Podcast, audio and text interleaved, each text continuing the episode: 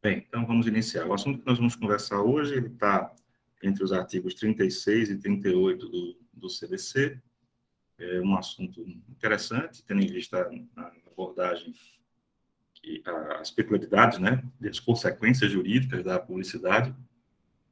E a gente vai fazer aqui rapidamente um panorama do ponto de vista do fundamento constitucional, até chegar aí é, realmente na, na, nas hipóteses legais e alguns casos aí a partir da jurisprudência. E também algumas, algumas imagens, vou trazer para vocês no segundo conjunto de slides, algumas práticas aí comuns retiradas da realidade. Então, esse é o roteiro da nossa discussão de hoje. Começaremos com uma discussão sobre os conceitos, publicidade e propaganda, o princípio da imediata e fácil identificação da publicidade, no artigo 36 do CDC, conceito aí de merchandising para os juristas, e depois a gente entra na discussão da publicidade ilícita, efetivamente, a partir de seu fundamento constitucional. Vamos ver a distinção entre publicidade enganosa e publicidade enganosa por omissão, publicidade abusiva, clandestina e, por fim, alguns casos tirados da jurisprudência. Então, a primeira, primeira colocação aqui que trago para vocês é a utilização do vocábulo publicidade e do vocábulo propaganda já adianto que há uma divergência aí sobre essa utilização. Alguém gostaria de falar? Alguém já viu? Viu, não? Já ouviu essa a utilização dessas palavras em contextos distintos? Vocês acham que há diferença ou que não há diferença? Propaganda é uma coisa, publicidade é outra, ou não? Publicidade ou propaganda são sinônimos.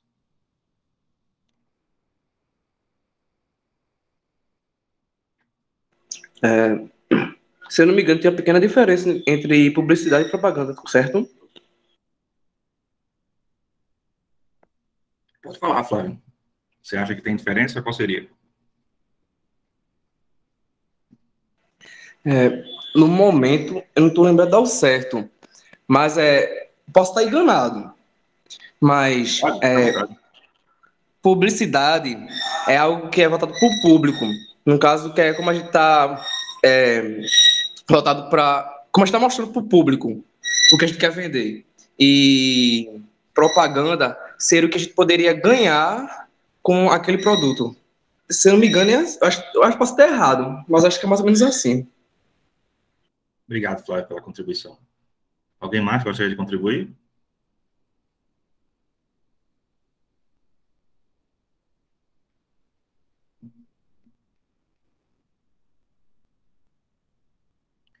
Bem, então, aqui dois autores, né, dizendo que não há razões aí para essa distinção, e alguns outros autores que entendem pela diferença, né, citando três aí, Evan Benjamin, Carla Marx, Bruno Mirage.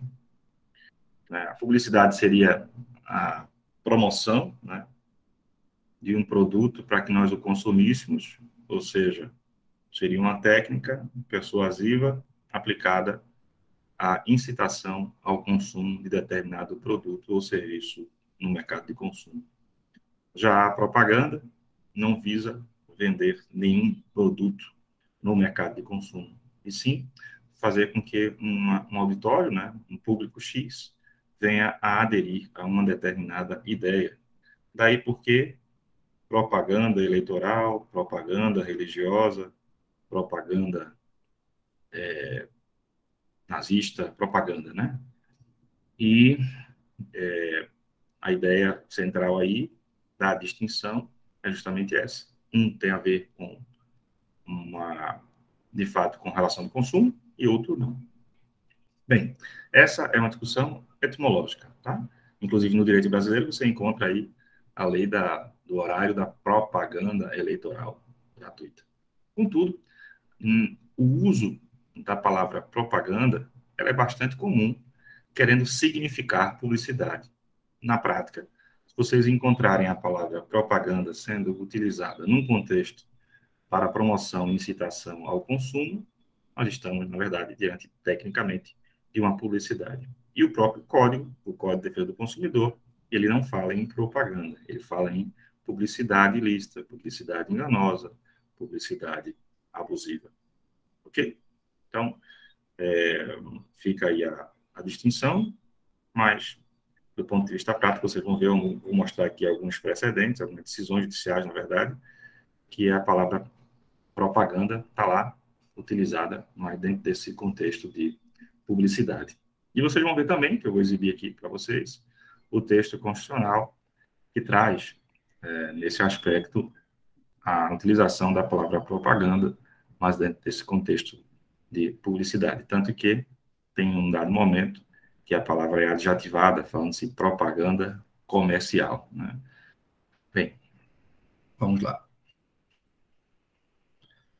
Então, o CDC ele disciplina é, a publicidade, dizendo que são proibidas as peças publicitárias que não sejam identificadas como, está, como tais, conforme o artigo 36, CAPT, bem como, é, dizendo que são proibidas, são ilícitas, as publicidades enganosas e abusivas, tudo isso para garantir que o consumidor saiba exatamente o que está adquirindo ou o que pretende adquirir.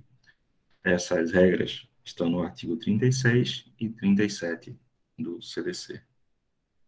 O princípio da identificação, que está previsto no artigo 36, ele determina que a publicidade deve ser veiculada de tal forma que o consumidor fácil e imediatamente a identifique como tal. E muitas vezes esse princípio é violado por conta de técnicas que são utilizadas, de modo que o consumidor não consiga perceber exatamente que aquilo se trata de uma publicidade, porque da forma como o produto ou o serviço está ali sendo anunciado, né, você não percebe isso.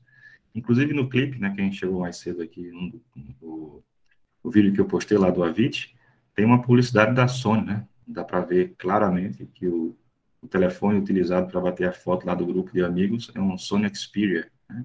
notadamente uma publicidade lá, a inserção de um produto no, no, no vídeo, né, da música.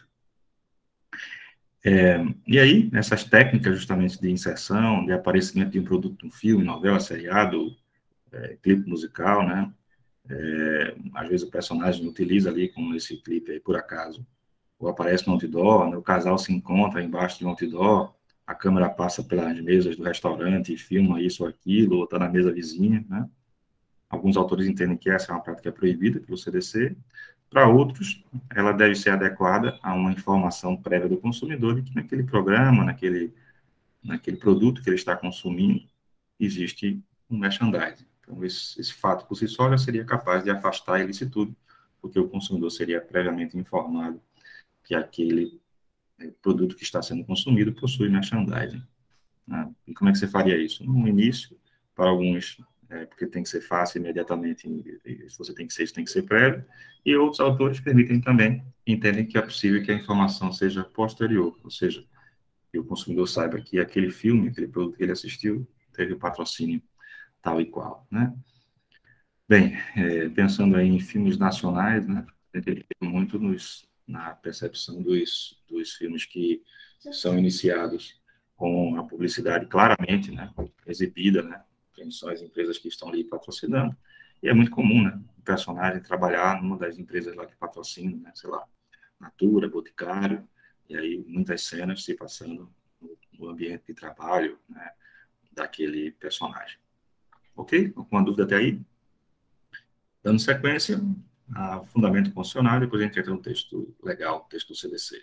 Então, rapidamente aqui, os artigos 220 e 220, 221 da Constituição Federal trazem aí referência justamente a essas questões, né?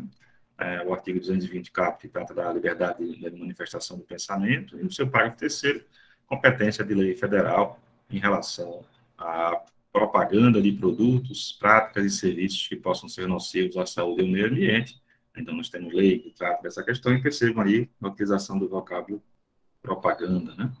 E não publicidade dentro daquele contexto etimológico que conversamos anteriormente. E aqui no parágrafo 4 fala em propaganda comercial, né? Aí, tabaco, bebidas alcoólicas, agrotóxicos, medicamentos, etc. Né? Velha questão que todos nós conhecemos sobre essas advertências, nós temos lei específica de fundamento constitucional. E aqui a base da publicidade, é, a base do repúdio à publicidade abusiva, está no artigo 221, inciso 4, que trata do respeito aos valores éticos e sociais da pessoa e da família, né? Um texto cujo contexto dá o norte interpretativo, que era em 1988, respeito aos valores éticos e sociais da pessoa e da família, não corresponde, obviamente, no contexto de 2021, né, 33 anos depois. Então, isso tem que ser, esse, esse dispositivo, né, ele tem que ser interpretado, né, porque o seu texto é, não corresponde à norma, então a norma é aplicada no caso concreto na nossa sociedade contemporânea. E o que é que vem a ser, então, agora, a, as, quais são as publicidades ilícitas? No caput do artigo 37, tem lá que são ilícitas as publicidades enganosas e as publicidades abusivas. Enganosa, conforme o artigo 37, parágrafo 1 é aquela que visa iludir o consumidor, seja por afirmar algo falsamente, seja por omitir dados relevantes, tá? no todo ou em parte, ou seja, pode ser uma publicidade parcialmente falsa, né? ainda que não haja culpa do fornecedor, porque a gente está diante de uma situação de responsabilidade objetiva é, do fornecedor, como vimos, a regra geral é a responsabilidade objetiva do fornecedor. O texto, no parágrafo 1 do artigo 37, é este: é enganosa qualquer modalidade de informação ou comunicação de caráter publicitário, inteira ou parcialmente falsa, ou que, ou por qualquer outro modo, mesmo por omissão, capaz de induzir em erro o consumidor a respeito da natureza, características, qualidade, quantidade, propriedades, origem, preço e qualquer outros dados sobre produtos e serviços. Esse artigo é complementado pelo parágrafo 3 do artigo 37, que diz, é, que trata justamente da publicidade enganosa por omissão, né, afirmando que é publicidade enganosa por omissão, haverá, né, quando deixar de se informar sobre dado essencial do produto ou serviço. Então, não é qualquer omissão que caracteriza essa publicidade enganosa, mas sim e apenas aquela que é, se der sobre dado essencial do produto ou serviço, ou seja, a, o ato omissivo né, de uma informação de um dado essencial sobre determinado produto ou serviço. Já a publicidade abusiva é aquela que contraria o senso comum médio de, do conjunto de valores da sociedade em um determinado espaço de tempo. Né? Então, a palavra abuso, a gente conversou já sobre isso, né, como, quando falamos de, de, de, de é, responsabilidade civil de abuso de direito, né?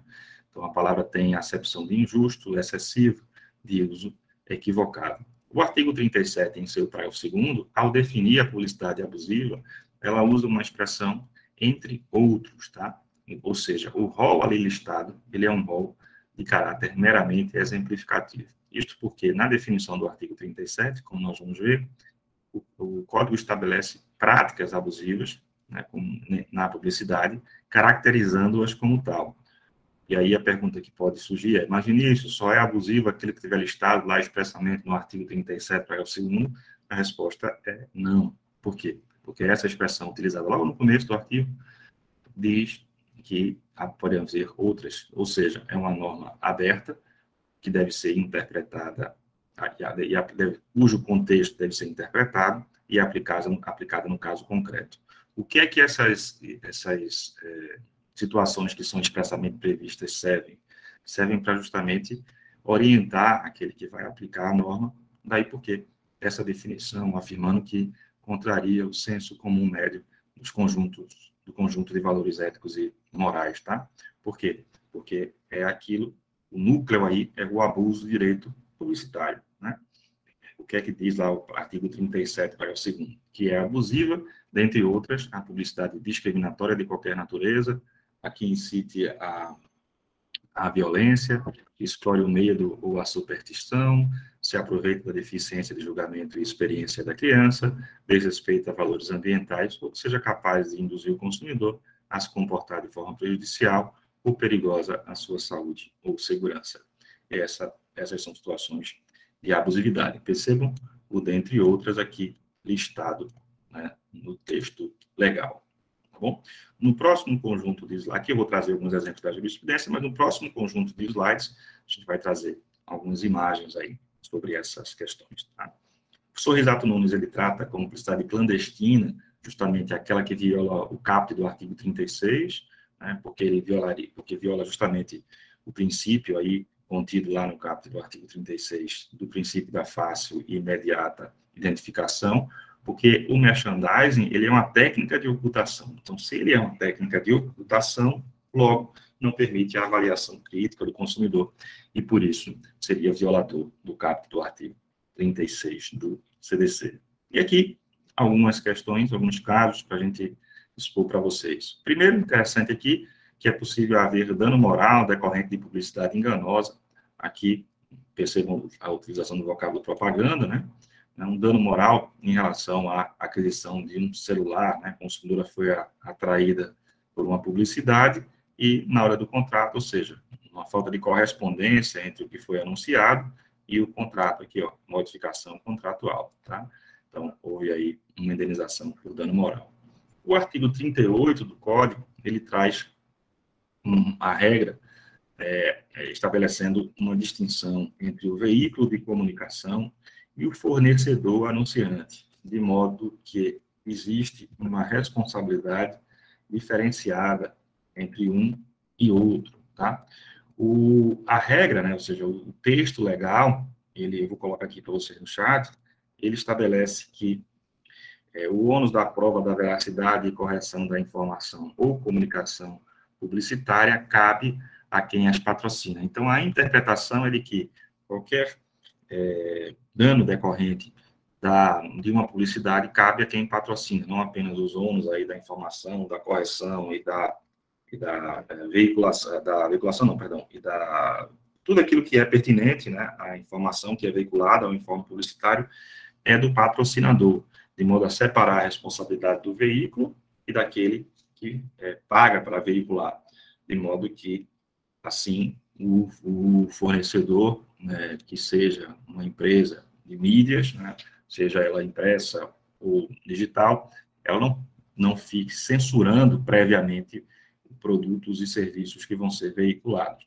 Contudo, aqueles claramente que são que constituem ilícitos, etc., devem ser é, é, assim que a empresa tomar conhecimento de que são equivocados, devem parar. Né? E a gente tem o marco civil da internet, a gente tem outras né, normas que é, também podem incidir no caso concreto, tá? Mas aí esse precedente é interessante, ele é paradigmático, ele é bem antigo e norteia essas questões, né?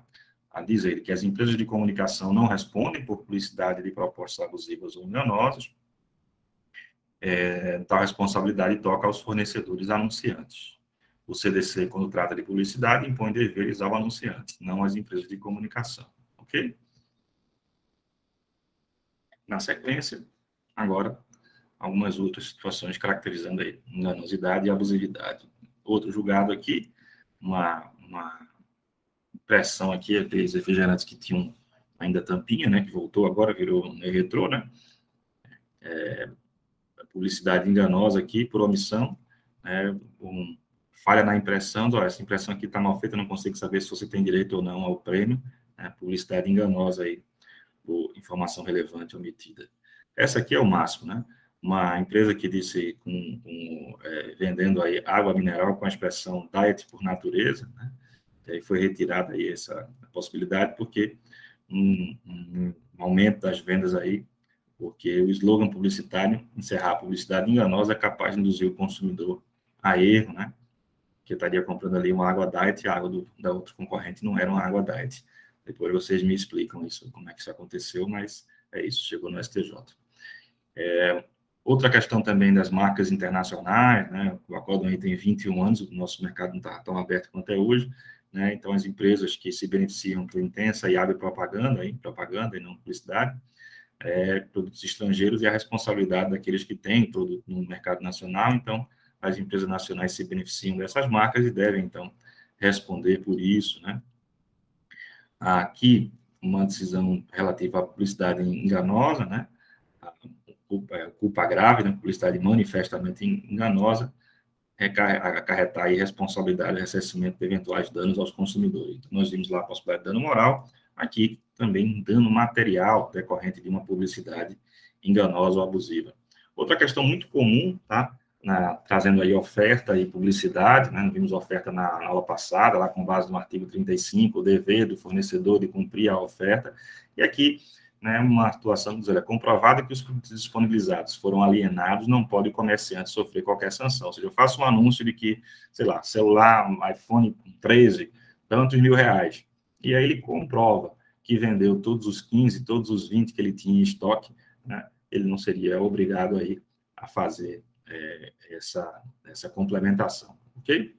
É, algo importante né, de orientação para os fornecedores é colocar lá a advertência limitada a tantas unidades, enquanto durar o estoque, etc. É importante, né, isso aqui é um norte, não quer dizer que tem que ser seguido.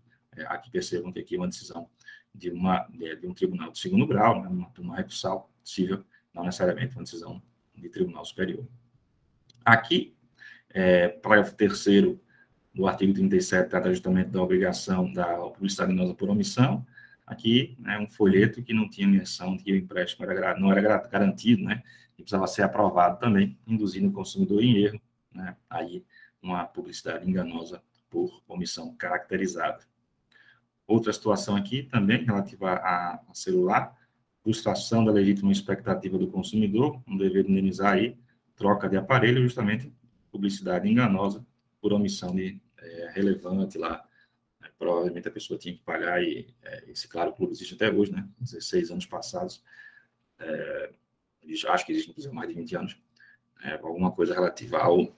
Não deu aqui para a gente ver, mas alguma coisa relativa a, a ter que pagar uma diferença, né? Acontece bastante. Aqui, um, um, uma, uma publicidade decorrente de curso gratuito, né? Aconteceu bastante isso, não sei se ainda tem, mas no passado aqui é, 10, 15 anos atrás, isso era muito comum. A pessoa ia, fazia um curso gratuito, não sei o quê, e quando assinava o contrato que ia ver, tinha lá o dever de co cobrar uma, uma, taxa, né, que não era simbólica. É, ah, relativo ao material, o curso é gratuito, você tem que pagar pelo material, etc. Nítido abuso de direito. E quando você ia ver, estava preso no emaranhado lá contratual, porque a multa rescisória é elevada, ou seja, contrato gratuito com a multa rescisória super elevada. Então, absurdo, né? Uma isca para pegar os consumidores.